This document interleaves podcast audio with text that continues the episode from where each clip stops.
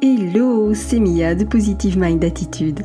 Après un parcours de plus de 4 ans et demi avant de connaître enfin les joies de la maternité, j'ai décidé d'associer mes compétences professionnelles de thérapeute à mon vécu personnel lié à l'infertilité et la PMA pour accompagner les femmes en désir d'enfant et leur permettre de reprendre le plein pouvoir sur leur fertilité. Si tu veux agir pour ne plus subir, tu es au bon endroit. Que tu sois suivi médicalement ou non, mes conseils te permettront d'avoir un autre regard sur ton parcours et d'adopter une approche globale pour mettre toutes les chances de ton côté. Ensemble, brisons le tabou de l'infertilité. Si tu connais une femme qui est concernée par le sujet, je t'invite à lui partager cet épisode. Maintenant, installe-toi confortablement et c'est parti pour l'épisode du jour. Quels sont les signes de fertilité? Si tu m'écoutes, il y a de fortes chances que tu essayes d'avoir un enfant. Et si c'est le cas, il est plus qu'évident que tu cherches les moindres signaux et que tu es probablement à l'affût du moindre symptôme. D'accord? Alors, les signes de fertilité ne sont pas toujours évidents à ressentir pour plein de raisons. Comme notamment le fait que plein de femmes, dont j'en ai fait partie aussi bien sûr, euh, ont pris un moyen contraceptif pendant très longtemps. Et du coup, eh ben, il se trouve qu'on n'est pas habitué finalement à reconnaître les signaux de fertilité qui sont envoyés par notre corps. Donc si tu fais partie de ces femmes-là, rassure-toi, c'est bien normal. Tu peux parfaitement apprendre à les repérer toi aussi. Maintenant, clairement, c'est quelque chose qui pour moi a été plutôt compliqué euh, au démarrage j'avais beaucoup de mal à, repérer finalement mes signaux de fertilité, notamment en raison du syndrome des ovaires polykystiques. Hein, c'est ce qu'on appelle le SOPK. Pourquoi? Parce que c'était pour moi difficile de savoir si et quand l'ovulation avait eu lieu, euh, parce que ben, j'avais des cycles qui duraient plus de 80 jours. Donc c'était clairement très compliqué pour moi de savoir si effectivement il y avait bien eu une ovulation et quand est-ce qu'elle avait bien eu, d'accord? Donc si tu fais partie des femmes qui ont un petit peu plus de mal, eh bien j'avais envie de partager avec toi justement trois signaux de fertilité qui vont te permettre d'identifier ta fenêtre fertile, d'accord? Le premier signal dont j'ai envie de te parler, eh bien, c'est ta température. Ça arrive quand même assez régulièrement que des gynécologues demandent de faire ce qu'on appelle une courbe de température. Alors, comment ça fonctionne et pourquoi le, faire? Je vais t'expliquer ça. En fait, ce qui est important, c'est de te dire que au moment de ton ovulation, eh bien, tu vas constater ce qu'on appelle une variation de température. Alors, elle est subtile, bien évidemment, mais sur une courbe de température, ça se voit. Pourquoi? Parce que euh, il va y avoir, on parle de, variation de dixième de degré, bien évidemment, euh, et donc tu vas avoir un premier plateau dans ta première partie de cycle. Et puis, une fois que l'ovulation est passée, eh bien, tu vas avoir une augmentation de ta température. Et cette augmentation, eh bien, elle se fait sous l'effet de la progestérone. Et cette progestérone, eh bien, elle n'est sécrétée que lorsqu'il y a eu ovulation.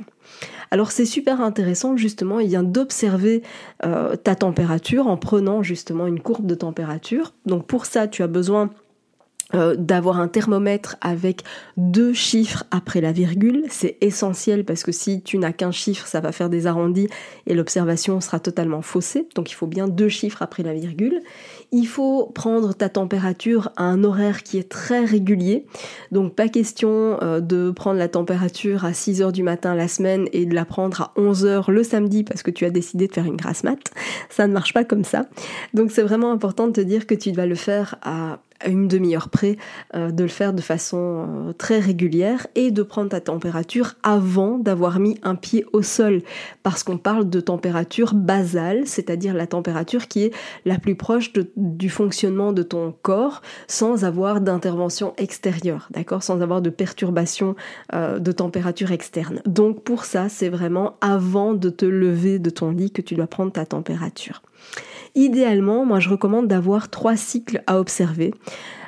Euh, et surtout, évidemment, dans l'hypothèse où tu as des cycles irréguliers, clairement, les courbes de température te seront vraiment très utiles. Pourquoi je recommande de, te limiter à 2, 3, 4 cycles et pas plus? Parce que je ne voudrais pas que tu subisses les effets négatifs émotionnels de cette courbe de température, qui serait de vouloir absolument tout contrôler, euh, de n'avoir évidemment des rapports que sur commande parce que c'est la période d'ovulation. Et donc, c'est pas du tout le but, évidemment. Le but de ces courbes de température est de à observer ton cycle, à voir à quel moment a lieu ton ovulation Parce que, encore une fois, non, les femmes n'ovulent pas toutes au 14e jour de leur cycle, c'est absolument pas vrai. Et donc, ça te permet justement eh bien, de voir à quel moment tu ovules, de voir si tu as bien un deuxième plateau après l'ovulation qui est plus élevé qu'en première phase. Et donc, ça te, ça te permet aussi de te rassurer sur le fait qu'il y a eu une ovulation, de repérer une éventuelle, euh, j'ai envie de dire, anomalie avec par exemple une insuffisance de progestérone. Si tu vois que ta courbe fait le yo-yo en deuxième phase de, de cycle, eh bien, c'est que peut-être euh, tu n'as pas assez de progestérone. Et tout ça, eh bien, ça va te permettre d'avoir un échange très enrichissant avec ton gynécologue. D'accord? Donc, le premier signal, eh bien, c'est ta température. Le deuxième signal de fertilité, euh, eh bien, il est simple à observer, en tout cas pour la majorité des femmes. Et si tu n'en fais pas partie, rassure-toi, ce n'est pas grave pour autant. Euh, c'est peut-être que tu n'y prêtes pas suffisamment attention. Mais on va parler cette fois de glaire cervicale. Et oui, je sais, c'est archi glamour. Et donc pour ça, je t'invite à aller mettre le nez dans ta culotte. Dis-toi que clairement, les pertes vont être plus abondantes, évidemment.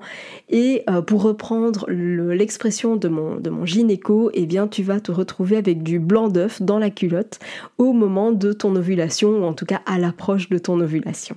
Pourquoi? Parce que euh, la glaire, à cette période-là, elle est beaucoup plus fine, plus fileuse, transparente, tout simplement parce qu'elle va permettre plus facilement aux spermatozoïdes de passer. Alors oui, ok, je sais que tu vas me dire que c'est pas très glamour, euh, peut-être que c'est pas très sexy, que c'est peut-être même sale, mais j'ai envie de te dire, euh, c'est absolument pas sale, c'est juste une sécrétion naturelle. Au même titre que tu as des cheveux et que tu les perds, eh bien oui, tu as aussi de la glaire cervicale en période Et donc c'est super important ben, simplement d'être capable de l'observer parce que en dehors de cette période fertile, eh bien tu as une glaire qui est beaucoup plus épaisse et beaucoup plus opaque. Donc tu vois, apprendre à observer ces signaux corporels, ça peut vraiment être super enrichissant.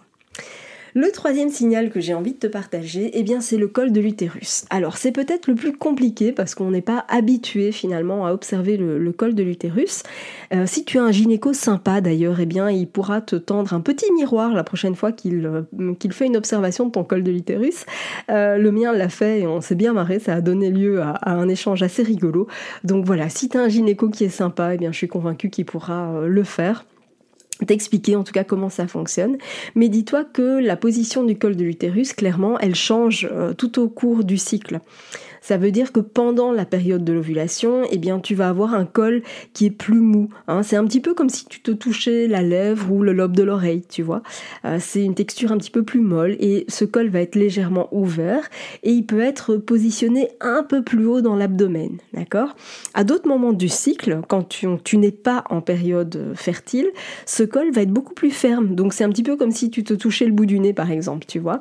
Et ce col va être fermé et parfois un peu plus bas dans l'abdomen euh, tu as d'ailleurs des schémas aussi qui sont disponibles sur mon site internet. je, les ai affichés parce que je trouve que c'est intéressant de pouvoir les visualiser. Alors si tu n'observes pas tout en même temps, eh bien rassure-toi parce que cette observation-là, elle n'est pas habituelle. Ça peut te prendre un petit peu plus de temps pour observer ces signaux, mais le message que j'ai envie de te communiquer, eh bien c'est surtout de te faire confiance parce que tu peux parfaitement y arriver. C'est juste que tu n'as pas encore pris l'habitude d'être à ces différents signaux. Tu as donc peut-être besoin d'un petit peu plus de temps, tu as peut-être besoin d'un petit coup de main aussi pour te faire un petit peu plus confiance.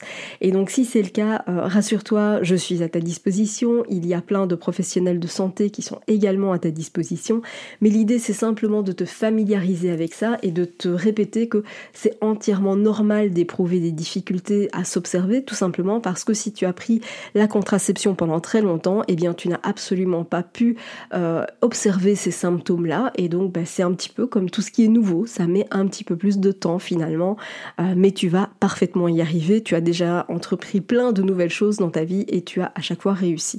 Donc il n'y a pas de raison, fais-toi confiance, ça va prendre un petit peu de temps, mais tu vas absolument y arriver, j'en suis certaine. Merci d'avoir écouté cet épisode jusqu'au bout.